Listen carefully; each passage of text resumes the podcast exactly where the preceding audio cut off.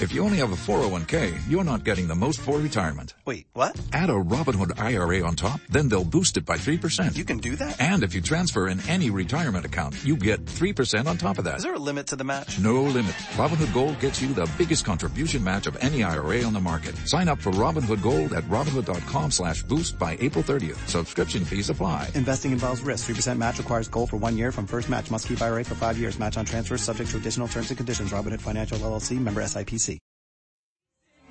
19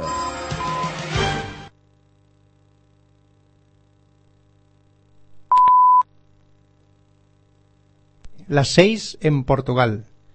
Martes 19 de marzo. San José. Día grande en Valencia. Habemos Papam, confeso futbolero, y de San Lorenzo de Almagro. No es mala señal que no sea ni de River Plate ni de Boca Juniors, porque tanto allá como acá estamos hartos de duopolios. Hay vida más allá de River y de Boca, y de Real y Barcelona, y de Daoiz y Velarde, y de Ortega y Caset. Hay. Bueno, creo que esto no está tan claro. En suma, sigamos las enseñanzas papales e indaguemos en las terceras vías. Si mis cuentas no están mal, que no me extrañaría porque soy de letras, eh, empezamos el quincuagésimo cuarto programa de Deporte con Alma.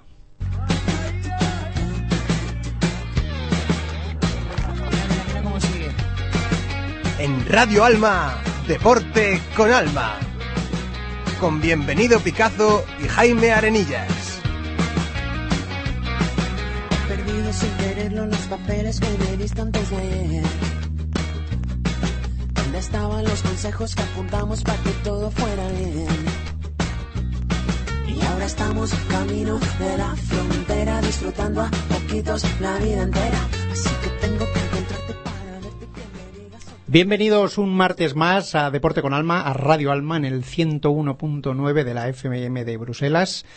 Bienvenidos, como digo, a un martes más. Un martes, saludamos, eh, un martes particularmente señalado para los Pepes, para los Joses, para las Josefas, para los José Marías, José Antonios y demás, y para los papis, para los papis españoles, puesto que hoy en España se celebra el Día del Padre, nada más y nada menos. Felicidades a, todos ellos y felicidades al resto de oyentes que, fieles como son, algunos de ellos al menos, pues ahí están, al otro lado del dial o del ordenador o del podcast o de lo que sea, escuchándonos atentamente.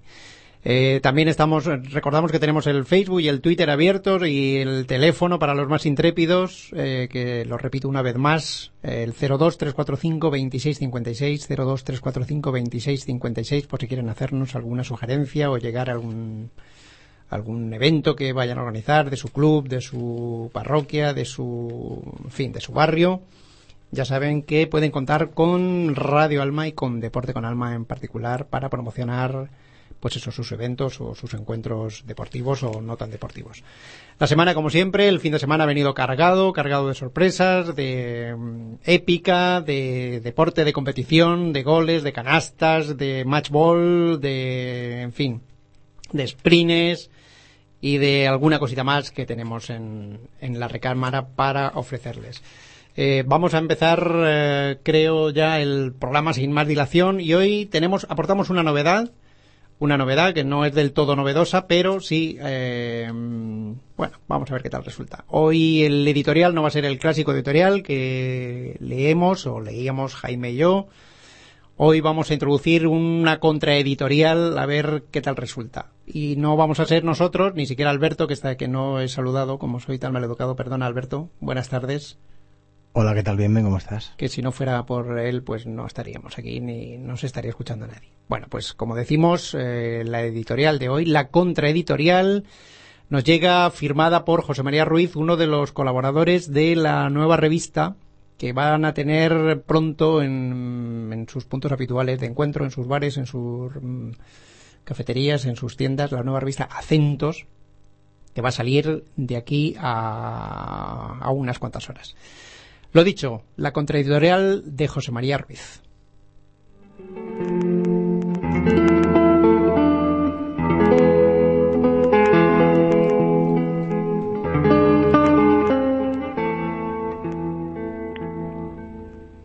Hoy quiero comenzar esta colaboración que espero más larga y fructífera que la de un entrenador de fútbol de la Primera División Española tras su tercera derrota consecutiva, hablando de un tema muy personal.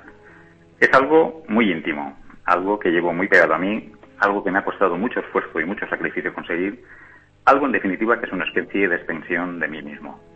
No, no me estoy refiriendo a mis michelines, producto de la evidente falta de ejercicio. Más bien al contrario, puesto que yo soy un tipo muy deportivo, pese a las apariencias, que siempre son engañosas. Así que a un modo de únete manchego, quisiera hablarles de mi casa. Y quisiera hacerlo sin pudor, sin verdades que suenen a mentiras, sin ambajes ni medias tintas, vamos, como lo haría cualquier político de altura. En definitiva, sin vergüenza. Mi casa sería como el polideportivo de mi pueblo, en el caso de que los gestores referidos hubieran tenido a bien dotar a la población de una infraestructura tan necesaria para que el populacho dejara de utilizar de una vez el patio del antiguo convento como recinto multiusos. El recibidor es pequeño, a la par que sencillo y muy acogedor, ofreciendo al visitante una sensación de paz y generosa hospitalidad, como suele ocurrir con las aficiones ultras de la Liga BBVA. Inmediatamente nos, adentramos en la sala principal de la vivienda, con una distancia de 7,32 metros de largo por 2,44 de ancho, el salón comedor cumple estrictamente con las normas de la FIFA sobre las dimensiones reglamentarias de una portería de fútbol. Dentro de su área de 24 por 8 pies se encuentra ubicada la línea medular sobre la que gira todo el juego hogareño, a saber, el sofá, la tele y el manto. A continuación se encuentra la cocina, es el motor de la casa. La grasa acumulada solo se puede comparar con la existente en los boxes de Ferrari, de igual manera, sería más fácil introducir un plato hondo en el Camp durante la visita del eterno rival que en la pila del fregadero. Lo de la lavadora no tiene nombre. Aparte de que se lo borró para una vez que se me ocurrió limpiarla, tiene adosados unos botoncitos que, como el cuarto árbitro implantado por la UEFA, se supone que deben servir para algo. Inmediatamente nos topamos con el cuarto de baño. Se entiende perfectamente lo del cuarto cuando uno comprueba que su forma de triángulo escaleno tiene un área de dos por dos. La bañera es cierto que no se puede catalogar de olímpica, pero no ser yo, una persona muy, más bien de secano, cumple a la perfección su misión de piscina corta. Una vez recoges el tranquillo a la vuelta de campana, lo demás viene rodado. Por último, al final del pasillo, que es ciertamente bastante más estrecho que el pasillo de dobles de la pista central de Wimbledon, se ubica en todo su esplendor el dormitorio.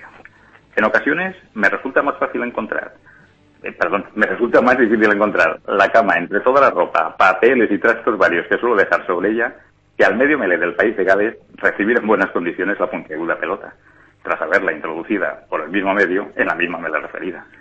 También he de reseñar que los efluvios florales que se desprenden habitualmente por el habitáculo coinciden básicamente con el ambiente reinante en el vestuario galés una vez finalizado el correspondiente encuentro del torneo Seis Naciones, y antes de que los geles, champuses y acondicionadores capilares cumplan con su sanitaria labor. En definitiva, este es mi reducto, mi estadio, mi santuario, mi catedral y mi bombonera. Sabed que el que todo el que me visita siempre es doblemente bienvenido,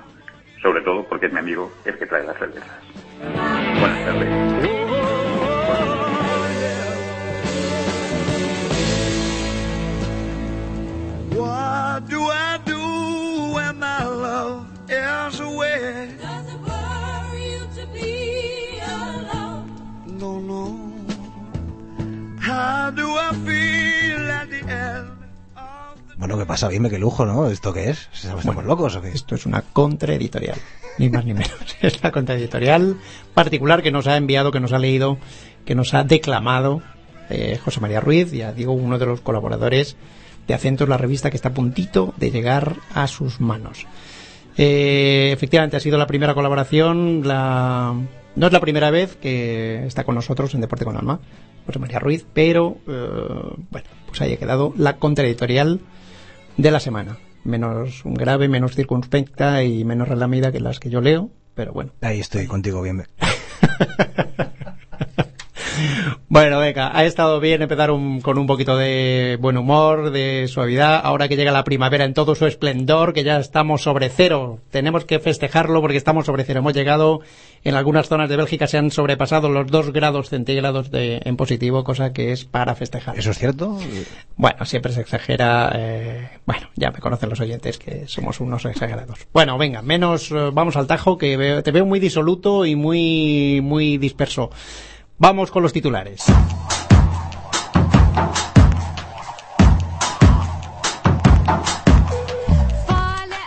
Olimpismo, candidatura de Madrid para organizar los Juegos de 2020.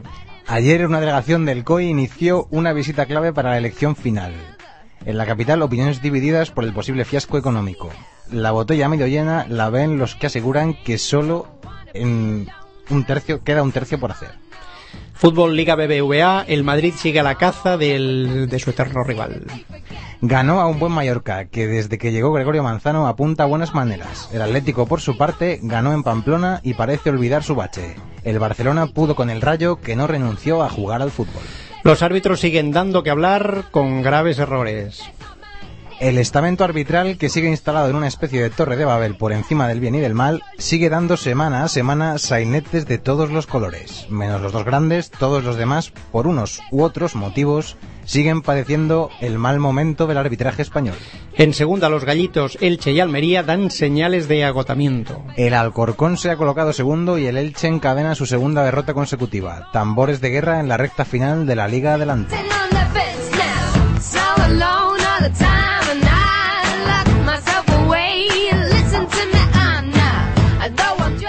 Fase de clasificación para el Mundial de Fútbol de Brasil de 2014. España se enfrenta a Finlandia el viernes a las 8.45, a las 9 menos cuarto, en el Molinón y el martes próximo contra Francia en el Stade de France. Baloncesto, Liga Endesa. El Madrid sufre ante el CB Canarias la derrota más abultada de esta temporada, 83-96. El Madrid no perdía en casa en liga regular desde febrero de 2012, desde hace ya un año largo. Preocupante por cuanto el viernes el Unicaja también ganó en el Palacio, pero en Euroliga. El consuelo que le queda a los blancos es la derrota del Caja Laboral en Badalona. Euroliga, menos el Madrid, que como ya hemos apuntado perdió en casa con el Unicaja, los demás ganaron sus partidos. El doble duelo hispano-turco se resolvió en favor de los nuestros. En Vitoria el Caja Laboral se impuso al Fenerbahce y en el Palau el Barça al Besiktas. Balonmano, Liga de Campeones, sin sorpresas en la jornada de ida de octavos. El Barcelona se impuso en la cancha del Silkeborg por 26-32 y deja visto para sentencia al cruce. El Atlético y el Fuche Berlín empataron a 29, con lo que los colchoneros parten con ligera desventaja para el partido de vuelta. El más difícil todavía le toca a la de Mar de León, que perdió en casa ante nada más y nada menos que el Bepspren por 20-23.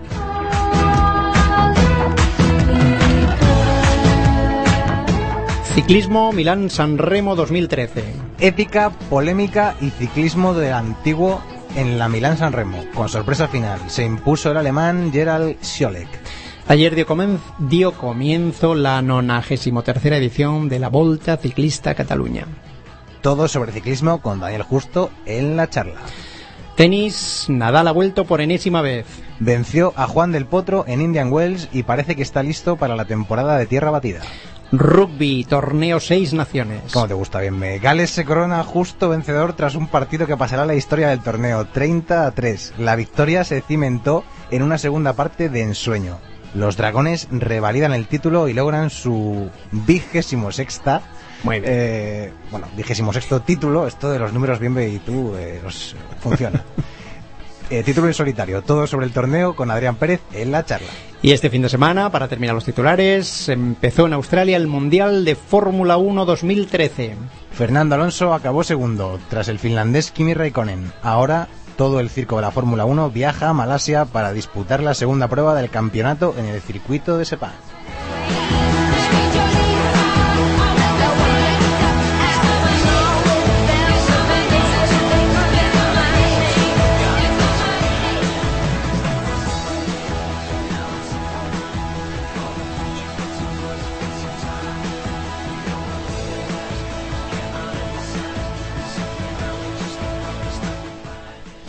Sí, eh, efectivamente, ya hemos repasado los titulares. Me encanta que la selección española juegue en el Molinón, que es uno de mis estadios favoritos. Me encanta el Molinón, me encanta el Sporting de Gijón, que es uno de los equipos míticos de la Liga Española, aunque ahora estén penando por en segunda división. Me gusta el, el estadio del Molinón.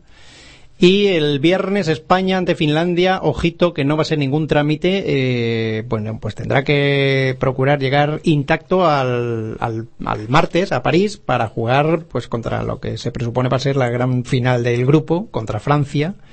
España tiene una ligerísima ventaja de golaverage, pero tendrá que, que batirse el cobre tanto en, en Gijón como en París. Ojito a estos dos partidos que, que pueden tener trampa.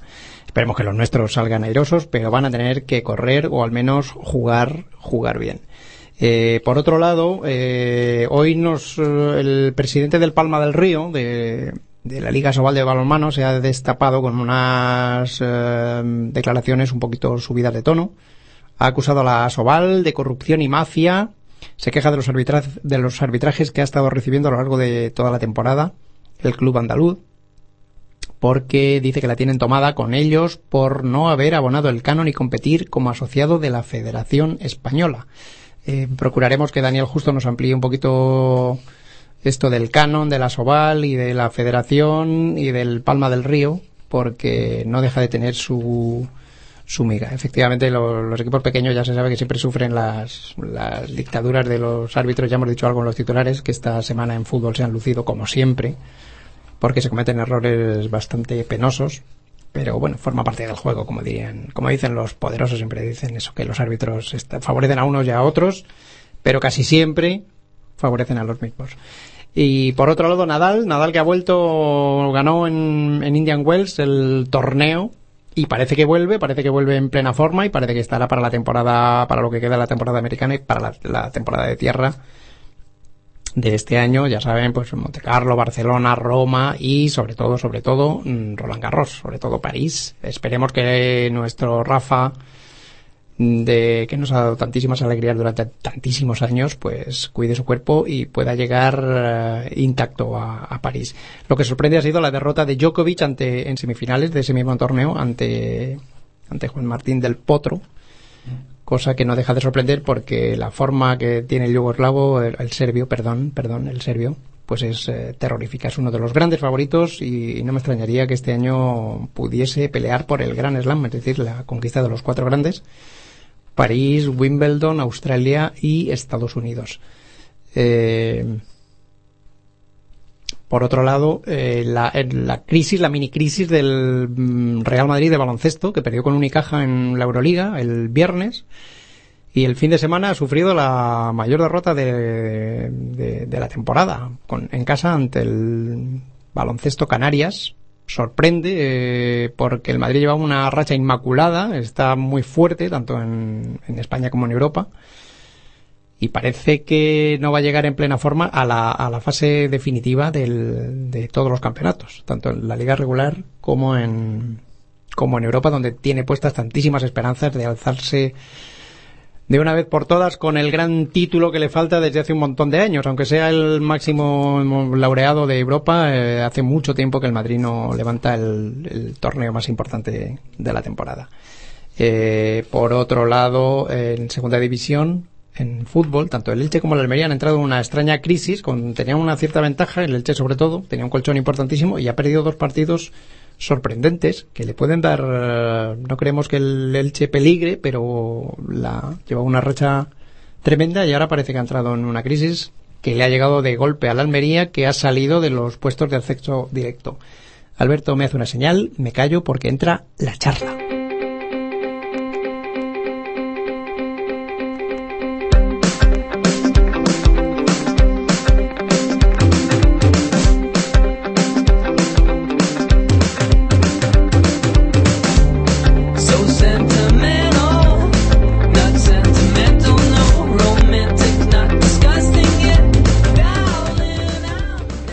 Efectivamente, una semana más con todos ustedes nuestra sección de la charla que se ha hecho hoy un poquito de rogar porque tenemos a, como lo tenemos en el banquillo, pues la tiene que, ha tenido que calentar un poco y se ha quitado ya el chándal y ya está plenamente operativo Adrián Pérez, al que saludamos ya muy particularmente con, con un abrazo muy especial después de haber pasado por el quirófano. ¿Qué tal Adrián? Buenas tardes.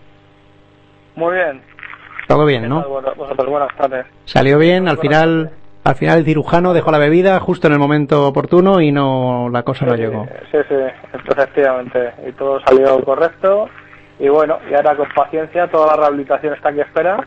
O Pero bueno, que- con muchas con muchas ganas. De volver a caminar primero y luego de, de hacer deporte. O sea que te pierdes lo que queda de temporada y estarás a punto para hacer la pretemporada y empezar el, el año que viene, ¿no? En plena forma, más o menos. Sí, ese es el plan. O sea, vas a llegar al, al Open de Australia, ¿no? Al, al Open de Estados Unidos justito, justito. ¿No? Porque eso... Ya casi habrá que empezar más en el Open de Australia. sí. Bueno, pues como habrás tenido tiempo porque estás ahí reposado y comiendo unos caldos estupendos, me parece, pues, pues bueno, pues debes tener la agenda repletita. A ver, ¿por dónde empezamos? ¿Por fútbol? O si, si me lo permites, vamos a empezar por rugby. Sí. Perdóname, Venga, pero qué bien me lo pasé el sábado, que soy otro desde, desde, desde el partido del otro día. Cuéntale a nuestros oyentes lo que pasó en Cardiff el sábado, por favor. Pues fue un auténtico espectáculo y un auténtico repaso el que el que el que dio la selección inglesa a la selección inglesa. Yo creo que los únicos decepcionados como como es de prever, ¿no? Es, es la afición inglesa que vio como su equipo no dio la talla en, en Cardiff y perdió por un abultado 33. Pero, ¿qué, pasó? ¿Qué pasó? Porque la primera parte fue una y la segunda parte fue otra, perdón por la redundancia y la perogrullada, Sí, pero Sí, fue... bueno, la primera, la primera parte eh, hubo más de respeto entre, todos, entre, entre los dos contendientes y, y se fue uno de tres al, al descanso, solamente basado en, en golpes de castigo.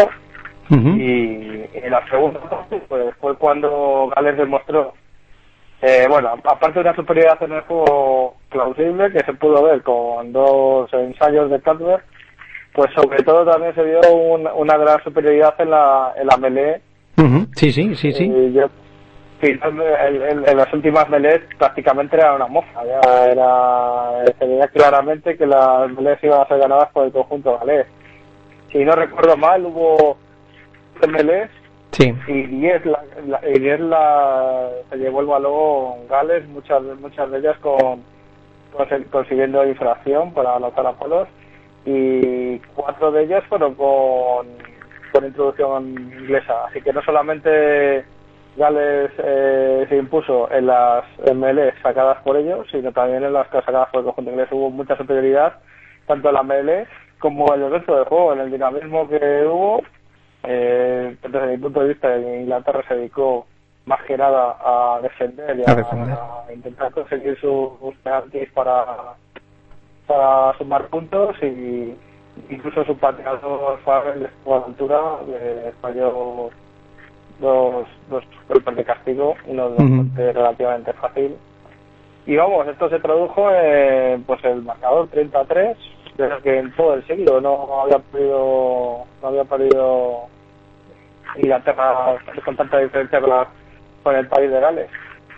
Así que bueno, eh, de cara para el próximo para el próximo año y próximos campeonatos, pues el seleccionador inglés eh, se tiene que mirar el ombligo y, y intentar sacar los jugadores y intentar reactivar el juego, porque el fracaso fue grande.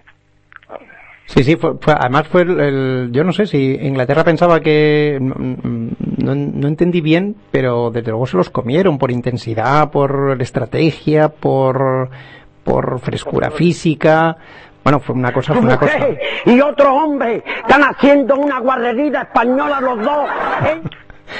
Sí, sí. Bueno, aparte que empujó muchísimo el público. Bueno, qué ambientazo, qué ambientazo las gradas. No sé si, si te diste cuenta del detalle de que había muchísima gente mm, bebiendo cerveza en, en, en botellín, en botella, en vidrio. Que es una cosa que en fútbol está súper prohibido, pero en rugby, bueno, pues la gente tiene, tiene otro Parece que espíritu. está permitido beber cerveza. Bueno, aquí, en, al menos en España, eh, es imposible conseguir una cerveza con alcohol en, en una... No, pero en vidrio, en vidrio es... deportivo. Sí, sí, ¿no? Uno que llega también un poquito puesto. Sí, sí. Bueno, este es que chiquito se ha tomado ya una cerveza. Bueno, a mí me encantó. Pero bueno, no, no recordemos que esto de, en cualquier país de Europa puedes ir con una cerveza en la mano por la calle y en España no, entonces nosotros somos especiales. Ya, ya, ya, ya. Sí, sí. Bueno, en cualquier caso va a ser un, un partido que va a pasar a la historia del torneo, como ya hemos apuntado en los titulares, yo creo, a la historia del país de Gales, por supuesto, pero ha sido un, fue un partido verdaderamente digno de una final, parecía una final, aunque no era una final, pero bueno, Sí, por el sistema un, de liga. monólogo del equipo de- del país de Gales y bueno, es que no vamos a destacar a nadie porque la verdad es que Bueno, fue, los, desde los filieres en, en, en, el, en la melee eh, sí, sí, un gran dominio. te, te iba, A, a que fue el que inició a marcar este- el golpe de Castro. Ninguno que sale. La línea de tres cuartos fantástica también, una superioridad asombrosa. Y el conjunto de, de inglés, pues nada, iba a a por la triple corona, a por el Slam y a por, y a por y lo que se vino es con una paliza bastante importante. ya, ya. Bueno, te iba, te iba a preguntar por si destacábamos algún jugador en concreto, pero bueno, la verdad es que tanto el equipo como el, el equipo Porque- como quiero decir el entrenador y los técnicos bueno pues han estado han hecho un país de Gales la verdad es que La apertura un partido asombroso, la, dice no destaque de nadie, ¿sabes? Que después, se oye perdona Adrián es que se, se oye se oye regular nada más no sé si estás en una zona un poquito lejos de cobertura o algo así pero se oye se oye regular nada más Sí, bueno, no sé, ahora ahora Sí, parece que se oye un poquito mejor tampoco me puedo mover mucho, evidentemente. Ya, ya, ya. Bueno, eh, ¿y qué me dices de los otros dos? Bueno, tanto Italia que ganó, ganó su partido, bueno, ha ganado dos partidos este año. Italia, pues bueno, muy bien, sigue su mejora de juego. Y bueno, se dio con la victoria ante Irlanda. Y ahora mismo ya solamente le falta un país por ganar en el torneo, que es a la selección inglesa precisamente. Y bueno, y no estuvo muy lejos en la pasada jornada con un 18-11 ahí en. Ujú. Entonces, pues bueno, uno de los próximos retos para, para próximas temporadas, aparte de mejorar en la clasificación en la medida de lo posible, pues es ganar a Inglaterra, que es el que le queda. El próximo año ahí en el Olímpico de Roma tendrá una buena oportunidad. ¿Y Francia?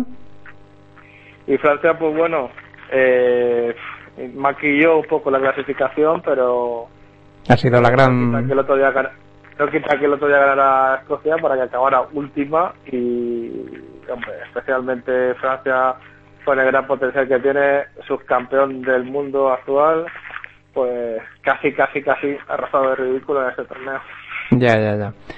Bueno, pues ha sido el, el repaso que hemos dado al, torneo de naciones semana a semana, eh, viviendo con, intensidad los, partidos que han sido verdaderamente épicos en algún caso, como, en el caso del, del gran partido de Cardiff del, del sábado pasado. El único pero que yo vi eh, fue que me sorprende que en rugby eh, al final solo hubo espacio para el ganador, eh, porque no hubo ni siquiera un mínimo reconocimiento para el segundo.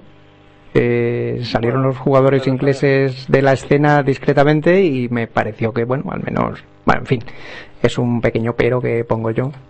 Al fin de fiesta.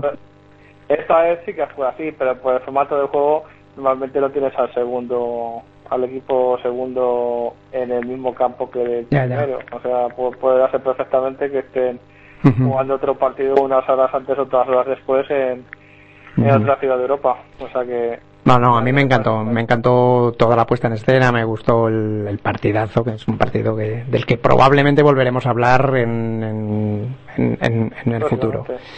Eh, bueno, pues venga, cambiamos de balón, vamos al esférico, al esférico FETEN, y a ver qué nos tienes que contar porque, porque la cosa viene, viene repletita. Si quieres hablamos de la selección o empezamos por el resumen breve de la Champions de la semana pasada y del sorteo. Sí, porque el otro día creo que no di muchas, ¿no? Eh, mucho tanto del Barcelona como del Málaga. El Barcelona, pues, mostró un gran juego, en especial Messi. Yo destacaría a Messi porque fueron los dos primeros goles suyos. También lo que es el azar, ¿no? Se vio ahí con el 1-0 que Niam, del delantero del conjunto milanés, tuvo delante del portero una gran oportunidad, la falló y al minuto fue el, el con- conjunto catalán el que, el que marcó el 2-0 y ahí ya vino la debate del, Pero convendrás conmigo que el Milán, el Milán hizo un partido indigno, ¿no? Es que, El, Milán, el, el Milán jugó muy mal, pero bueno, eh, Pero bueno, vamos a eh, ser realistas. Eh, eh, había un momento de duda que el Fútbol Club Barcelona, después del primer gol a los cuatro minutos, mostraba dudas, estaba empeorando juego, el Milan empezaba a tener un poco más la pelota y una y, en- y ese era su partido, en una contra marcar un gol, o sea, lo tuvo a punto, a punto, a punto, tanto que, que, que pegó al palo y Sí, sí. Pero bueno, cuando en la segunda parte se estiraron un poco, bueno, pues po- podían jugar, se veía que tenían capacidad de al menos haber hecho un gol, pero es que hicieron un partido, a mi modo de ver, indigno. malo, el, el Barcelona muy bueno, pero que bueno, que yo lo que quiero decir con esto es que aparte de, ser, ser un gran equipo, hace falta tener suerte en esta competición para pasar eliminatoria tras eliminatoria. Y bueno, y los dos, los, dos, los dos principales equipos, tanto el Madrid como el Barcelona, se ha demostrado que parte de suerte han tenido y han logrado pasar a cuartos en parte por la suerte. Bueno, y para suerte la del Madrid eh, en el sorteo, ¿no? Y, bueno, Y sí, bueno, eh, y luego hay que destacar también al Málaga, que pasó Sí, sí. un, eh, un- hito histórico para el club malagueño. Eh, se impuso 2-0 al Oporto. Después de. eh, Mira, el Málaga tuvo mala suerte porque le ganaron un gol legal, pero sin embargo se sobrepuso y, y marcó esos dos goles. Y bueno, sí, de cara al sorteo, pues el Málaga tuvo algo peor de suerte eh, y se enfrentará al Borussia Dortmund. Yo lo veo una eliminatoria muy difícil, pero el Málaga creo que se, se tiene que olvidar un poco de la liga porque no la va a jugar el próximo año la competición europea por, por causas no, no deportivas. Entonces yo creo que se debería sentar y por qué no hacer frente al conjunto del Borussia Dortmund que si bien es un gran equipo que juega muy bien y siempre lo hemos hablado aquí en Deporte con Alma, pero no me parece algo fuera del alcance de los No, en defensa en defen- es tan tan ofensivo que, que se le puede meter mano, creo yo, en, Por en el defensa. Málaga, el Málaga va muy, muy, va muy bien por alto, que jugadores balón parado. Yo creo que Sí, tiene su tiene su oportunidad, pero el Borussia yo lo veo muy fuerte. Pero bueno, tiene, por supuesto que tiene su oportunidad y. Pellegrini es un tipo inteligente y sabrá cómo jugar. Y está claro que el Madrid y el Barcelona pues sí que tuvieron mucha suerte en el sorteo. Para empezar se evitaron a ellos y lo evitaron a otros cocos. Y se quedaron con el Paris Saint Germain y el Barcelona. Y con el Galatasaray y el Madrid que tendrá viejos conocidos tanto de Mourinho como del Real Madrid, ¿no? Snyder, Drogba, eh, Altintor, o- a Tintop y muchos más jugadores que- sí, va a ser eh, Riera, sí, el Gilmaz, ¿no? que está destacando y va empatado a goles como máximo goleador con Cristiano Ronaldo. Y el Paris Saint Germain, pues bueno, ya hemos hablado bastante de este club, que tiene grandes jugadores como Sí, tiene sobre todo grandes jugadores y tiene a Ancelotti que, que puede Luis Ancelotti como entrenador. que es un buen estratega y puede darle algún dolor de cabeza. Es, es un equipo muy regular, incluso en la propia Liga Francesa le está costando con ese equipazo sacar grandes ventajas a los equipos que van por detrás de. Pero vamos, está claro que ahí los favoritos son los dos conjuntos españoles. Y para cerrar, pues la eliminatoria estrella desde un punto de vista, eh, Bayern Múnich, eh, Juventus. Esto suena pues a, Esto suena, sí suena. a, a final. Esto suena muy bien, ¿no? El, prácticamente los dos equipos líderes del calcio y de, y de la Bundesliga, además con gran diferencia, por lo tanto el próximo año también irán a la Champions como campeones de sus campeonatos nacionales. Y, y- y bueno, Sí, lo que pasa es que el Bayern Múnich decepcionó y de qué manera el- en su partido de vuelta contra el Arsenal, ¿no? sí, porque lo tenía muy fácil. Y Yo no sé si es que- ahora.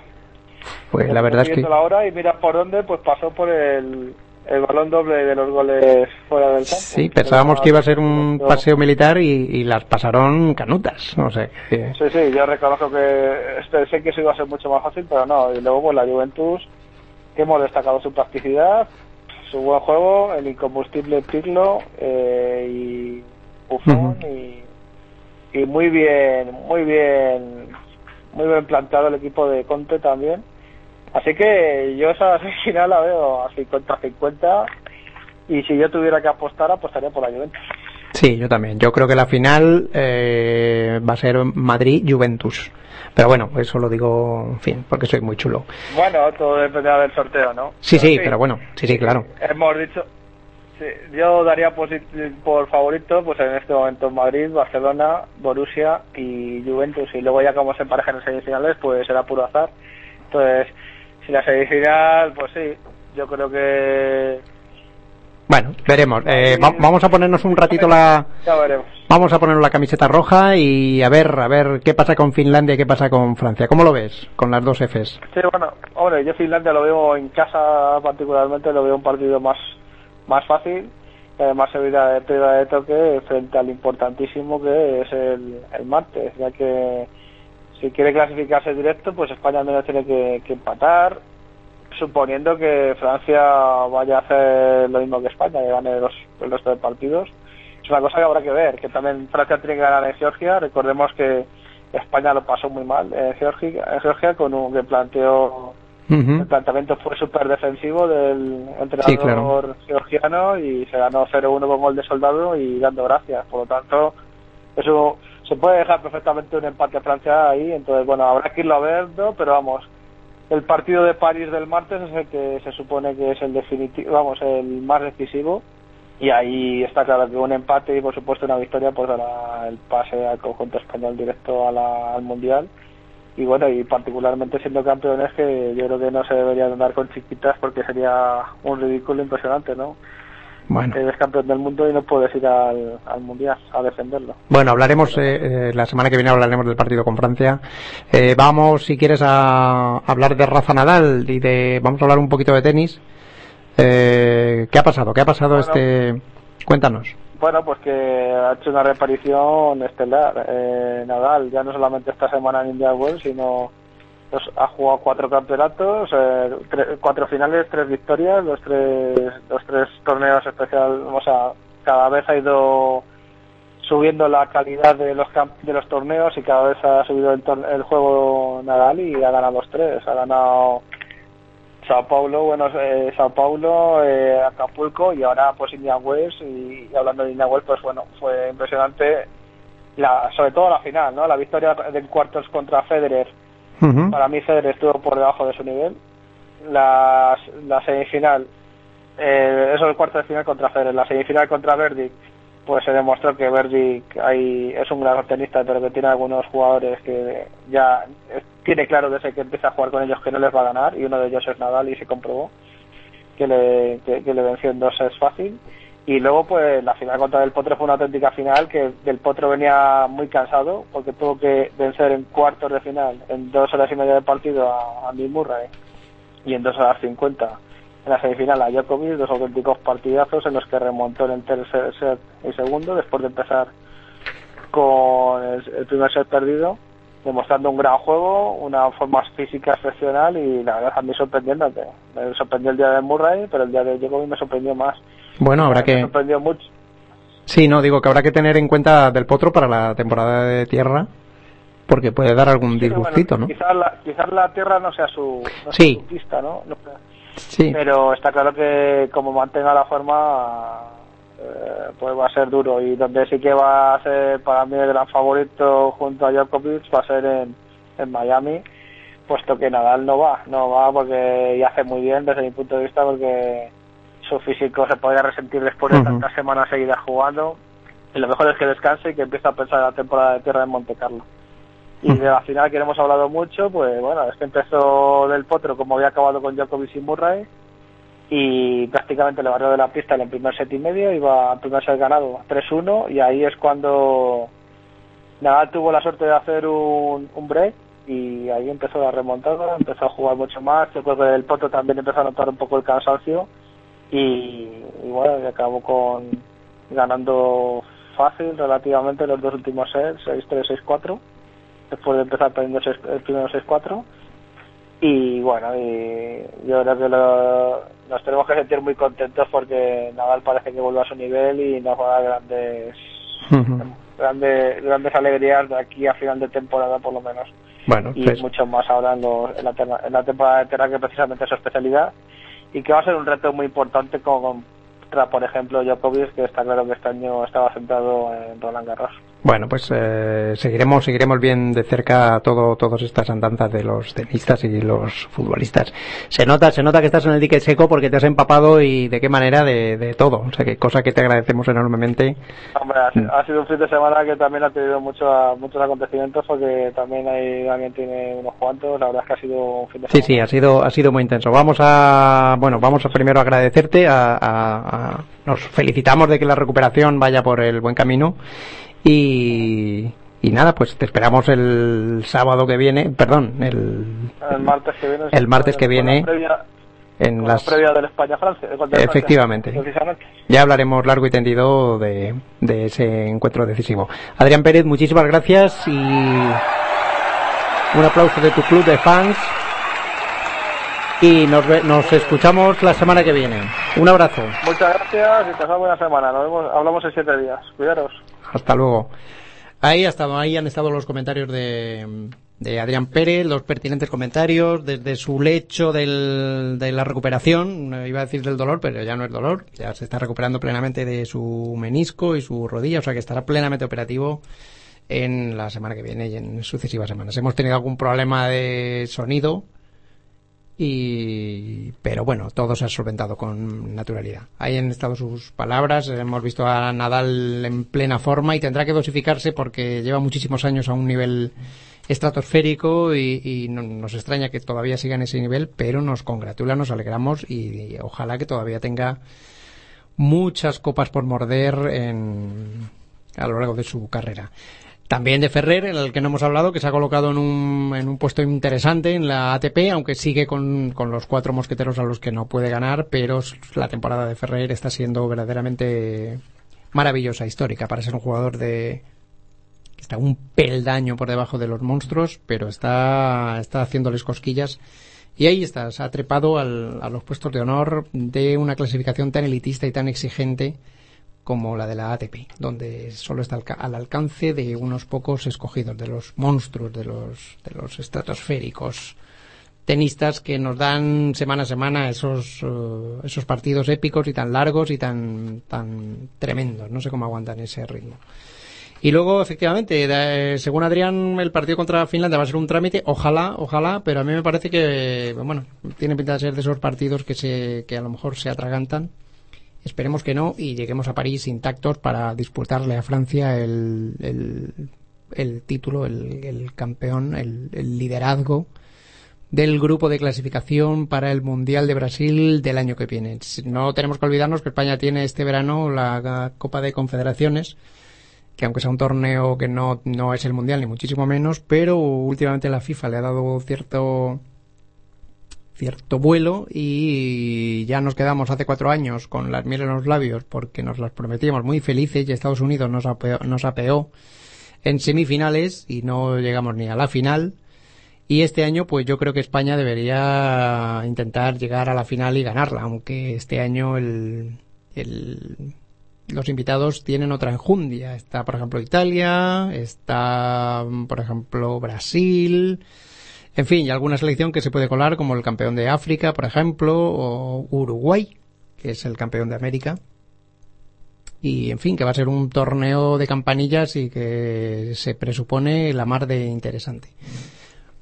Parece que tenemos algún problema en la segunda conexión de la semana y se está haciendo de rogar Daniel Justo, al que no tenemos al otro lado. Alberto está peleándose con los, con los teléfonos, pero no hay manera de que entre. Bueno, mientras tanto vamos a seguir comentando los acontecimientos de, las- de la semana, que em- empieza, por ejemplo, la Liga Belga, la Liga Belga de Fútbol. Ya saben que tiene un sistema de playoff y una vez terminada la fase regular han quedado ya encuadrados los playoffs para el título con el Anderlecht que ha terminado en cabeza que disputará contra el Sulte Baregem, el Genk, el Brujas, Lokeren y Standard disputará el título final.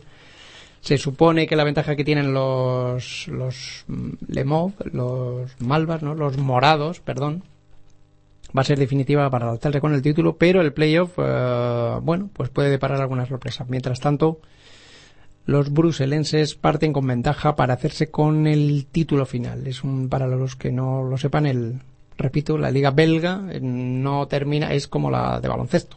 Al final hay un playoff injusto porque, bueno, después de una temporada tan regular, eh, pues no tiene sentido que se lo jueguen a una especie de lotería. Pero bueno, como conserva cierta ventaja por los puntos acumulados durante la temporada, sigue con, con ventaja y sigue siendo el gran favorito para alzarse con el título.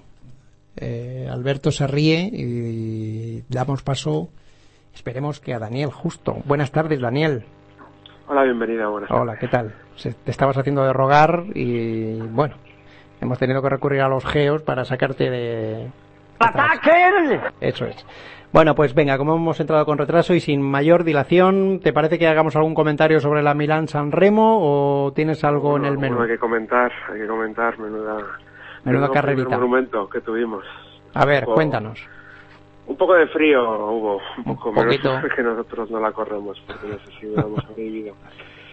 Bueno, no sé si ya sabéis que, hubo que neutralizar una parte de la carrera porque las condiciones de nieve, viento, lluvia era- eran increíbles y no, se pudo pasar por el por el alto de, de Marchisio. Hubo que, neutralizar la carrera y estuvo parada du- durante dos horas y luego se reanudó y bueno, pues ahí hubo discusiones, hubo corredores como como Tom Bonen que decidieron no volverse a subir a la, a la bicicleta que pensaban que eso no que, que no, no era no era digno esa forma de tratar a la carrera pero bueno los demás sí que se volvieron a subir. Había una escapada de siete minutos que fue neutralizada y más o menos pues se llegó a, a la cipresa pues con, con, todo el, grupo junto con, y con muchas expectativas de, ver qué pasaba en, los- las dos últimas cotas ahí hubo muchísima guerra, hubo, hubo- fue muy bonito, hubo muchos ataques en el, en el primer, en, la primera cota lo intentó Gilbert, pero fue rápidamente neutralizado, también intentaron eh, Spanar y, y Chabanel y cogieron una pequeña ventaja, pero en el pollo con los grandes favoritos ahí ya se movieron, Cancelara, eh, tiro del grupo, con Possato, Paulini, los, los grandes favoritos. Y un sorprendente Chiolek que la verdad es que no se contaba mucho con él pero bueno él es un contrastado sprinter ya se le se conocía que se llegaba en un grupo pequeño pero realmente era el máximo favorito. Pero claro Sagan se venía hablando durante toda la semana que, que era imposible casi que se le escapara las manos. Pero cuando alguien es tan favorito y lo hemos visto cuando Cancelara era favorito cuando no era Gilbert y todo el mundo juega en tu contra realmente es muy difícil gan- ganar una, una carrera. Y aquí se vio claramente. Eh, nadie le dio un relevo, nadie le ayudó a Sagan, entonces llegó muy desgastado para el sprint final, donde se impuso Siolek. De forma sorprendente, porque recordamos que Siolek ni siquiera está en un, en un equipo del Pro Tour, está en un equipo sudafricano, o sea que realmente nadie contaba con él, pero, pero fue una carrera bonita. Y bueno, pues hubo se, se habló mucho en Twitter durante todo el día de si, si se debía haber cancelado la carrera, si eran condiciones para... Pero bueno, el ciclismo es esto, al final es épica, es, es- están hechos de otra pasta, sabemos que donde otro hubiera abandonado por los ciclistas ahí, ahí se mantienen y la verdad es que fue, fue muy bonita. Eh, bueno, eh, sí, la verdad es que a mí me, me encanta la épica, aunque efectivamente con- tramos neutralizados pues pierde toda su naturaleza, pero bueno, es, el ciclismo no se puede mm, jugar Bueno, con las fechas porque es las una... situaciones, pues al final estamos en invierno y estas cosas Sí, pueden sí. pasar, es evidente que, Que aunque normalmente ya es- estamos cerca de la primavera ya casi no suelen pasar, pero pero a veces Sí, sí. pasan y hay que, hay que tenerlo en cuenta. Sí, sí. Bueno, y esta semana tenemos una de las eh, de las carreras clásicas, aunque no sea una clásica, pero es una, es una histórica por excelencia, es la Volta, ¿no?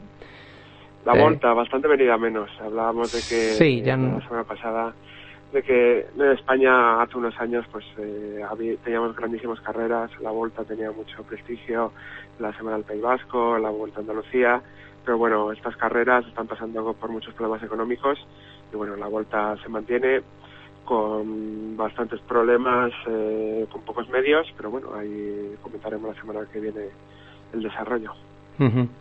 Eh, bueno, vámonos a Australia. Vamos a comentar lo que pasó en el primer fin de semana del, de la Fórmula 1. Estamos hablando de Fórmula 1, como ya habrán adivinado nuestros oyentes. Eh, ¿Qué tal la carrera? ¿Qué tal Alonso? ¿Qué tal el Ferrari? Fue bonita, pero bueno, fue bastante sorprendente porque viendo la calificación, pues parecía que, que Red Bull este año no iba a tener rival porque Vettel pues metió casi un segundo al, siguiente coche, quedó primero de forma bastante clara, Mark Webber quedaba segundo, por lo que parecía que, que Red Bull este año pues, eh, pues iba a mantener una, una diferencia clara.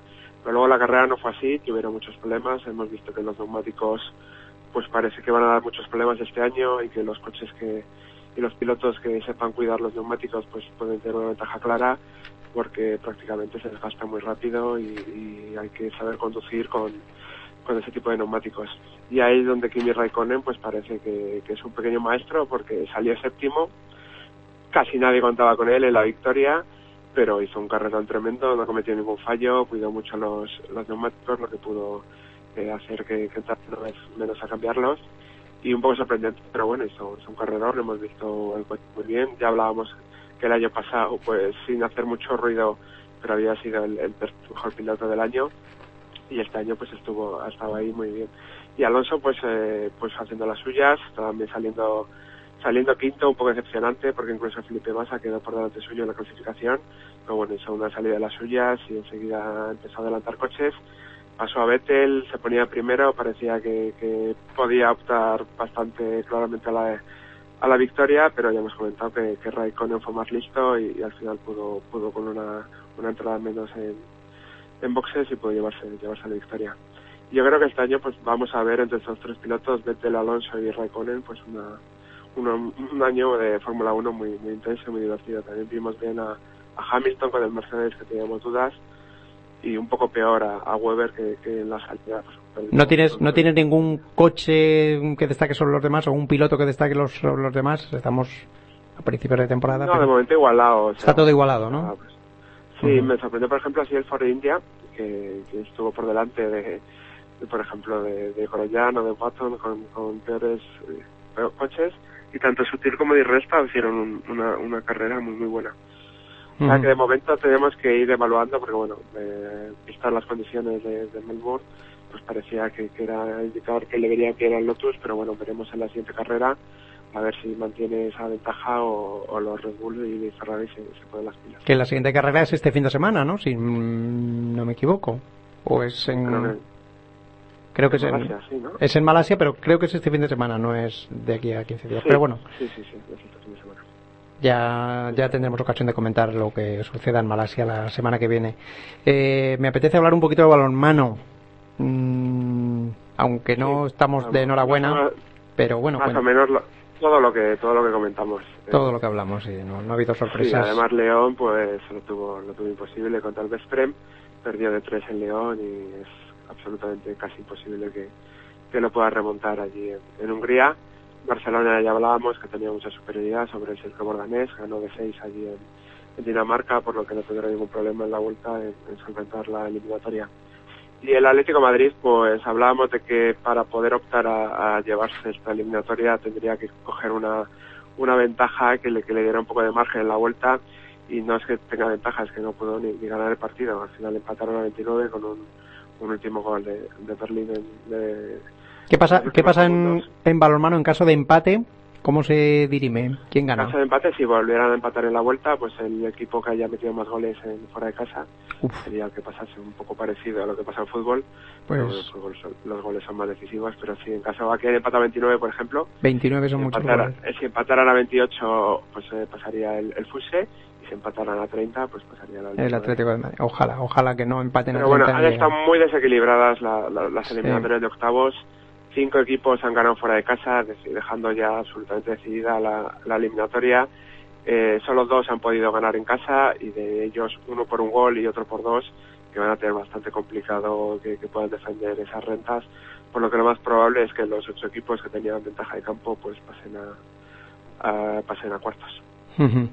Eh, Bienvenida, me gustaría comentar porque me he estado aquí chapando el, el, el- eh, lo de Madrid 2012, el dossier, me lo he Sí, bajado, me sí, sí. Porque yo he venido aquí a hablar de mi libro y no a hablar de lo que opine el personal, que me da lo El mismo. libro no, pero, pero me lo he leído y quiero, quiero comentarlo. Pues porque venga. Aquí hay mucha chicha que Pues venga, Bueno, tenemos, tenemos tres minutos, o sea que son todo tuyos. comentaba en Twitter, no sé qué opinión tienes tú, pero o sea, nadie quiere más que yo unos, unos Juegos Olímpicos aquí en España, no, o sea, me encantaría poder, poder eh, ir a Madrid a, a ver los Juegos, pero no sé si es el momento de, de hacer este dispendio. Todos queremos, y- pero depende de lo que nos vaya a costar. Si nos va a costar mucho la ronda, pues casi mejor no, no la tomamos, ¿no? A ver, cuéntanos. No lo sé, yo veo aquí el presupuesto que han hecho los de Madrid, ponen que, que costaría 2.500 millones. Ellos creen que, que se recuperarían con, con incluso eh, beneficio, que evidentemente pues dejarían unas infraestructuras construidas que también pues haría, haría que fueran beneficios a los juegos. Pero me parece un poco obsceno en el momento en el que está España, con lo mal que le está pasando a la gente, después de ya haber ido dos veces eh, a, Sí. en, tanto en el 2014 como en el 2000, de 2012 como en el 2016. No lo sé, dicen que hay un 80% de apoyo popular y yo no percibo en mi alrededor que haya tanto apoyo a esta, a esta candidatura. Yo quería, quería matizar, pe- perdona que te interrumpa, que es que la Comunidad de Madrid debe ya 7.000 millones, ¿sabes? O sea, no estamos hablando de moco de... Pero eso lo ponemos No, tú y yo. en un esto- esto es calderilla. No, no solo es un tema económico, aquí hay mucho más que evaluar y a lo mejor... Y también es un tema del que a lo mejor estamos en el 2012, hasta el 2020 quedarían ocho años, donde esperemos, y eh, parece evidente que la situación del 2020 no sería la que tenemos ahora y que muchas veces pues son ese tipo de cosas las que se necesitan para, para salir del hoyo. Pero bueno, la verdad es que viendo la, nos la jugamos contra, contra Estambul y contra Tokio, puede parecer accesible, eh, aunque bueno, van a tener dos muy buenas candidaturas. Los turcos ya hablamos en, que se han puesto mucho las pilas y en muchos deportes pues ya son más importantes que nosotros. En España, por ejemplo, pues en baloncesto, pues muchas figuras ya se van a Turquía antes que fichar por, por cualquier equipo europeo y parece que, que, que puede tener posibilidades. A mí me parece que es la candidatura más, mm, para mí es la favorita Estambul, ¿eh? Estambul tiene- yo la estoy mirando y tiene una muy buena candidatura, Sí, tiene sí. unas infraestructuras muy buenas, es una gran ciudad, el, el- un equipo de Turquía pues está en una situación económica bastante buena. Yo estaba mirando la, lo que nosotros de la candidatura de Madrid, a mí me parece un poco un poco básica. Por ejemplo, el Estadio Olímpico pues sería el del Atlético Madrid, solo tendría 65.000 localidades. Me parece que quedaría un poco corto para los estadios olímpicos que se han visto. Pues no, no hablamos ya del de Pekín, que era absolutamente espectacular, pero también el de Londres era, era precioso. Aquí iríamos con un, como con unas infraestructuras un poco de low cost, casi todo ya construido. Por ejemplo, el baloncesto se haría en, las ventas, que es algo que, yo no entiendo.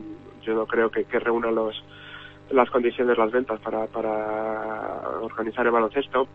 Está todo más o menos construido, eso es cierto, pero no, pero las infraestructuras yo creo que hasta el 2020 pues algu- algunas se quedarían un poco desfasadas. Parece que no, no, no, es muy brillante la- lo, que se está ofreciendo, es algo como, como adaptado a las circunstancias de hoy en día. No sé, a lo mejor habría, habría capacidad de cambiarlo de, de cara al... O sea que más allá de que se pueda o no se pueda por una cuestión crematística, la candidatura de Madrid mm, te parece que no está a la altura, más allá del dinero. ¿No? No lo sé. Comparada con. A ver, yo creo que evidentemente si se lo diesen a Madrid, eh, yo creo que, que- que lo harían bastante bien. Habría que ver el apoyo que habría en España a ciertos deportes, porque vimos que las Olimpiadas de, de 2012 no había posibilidad de comprar entradas para absolutamente nada. Había como un espíritu olímpico que daba igual que se jugara al tiro, que se jugara eh, el vóley playa, estaba absolutamente todo lleno. Aquí yo dudo si, si podemos optar a ese tipo de, de cultura deportiva, de, de- de llenar todos los pabellones. Se habla de que se vendería el 83% de, de las localidades. Me parece un poco Bueno. optimista, si bien en fútbol y en atletismo. Bueno, tendremos, tendremos ocasión de seguir analizando la candidatura de Madrid, la de Estambul y la de Tokio, pero Alberto me está mirando muy mal. Lo siento, Dani, pero hemos llegado un poquito justitos de tiempo. Te agradezco enormemente tu paciencia y tus palabras y tus análisis. Y pues igual que Adrián, aunque tú no estás en el lecho del dolor.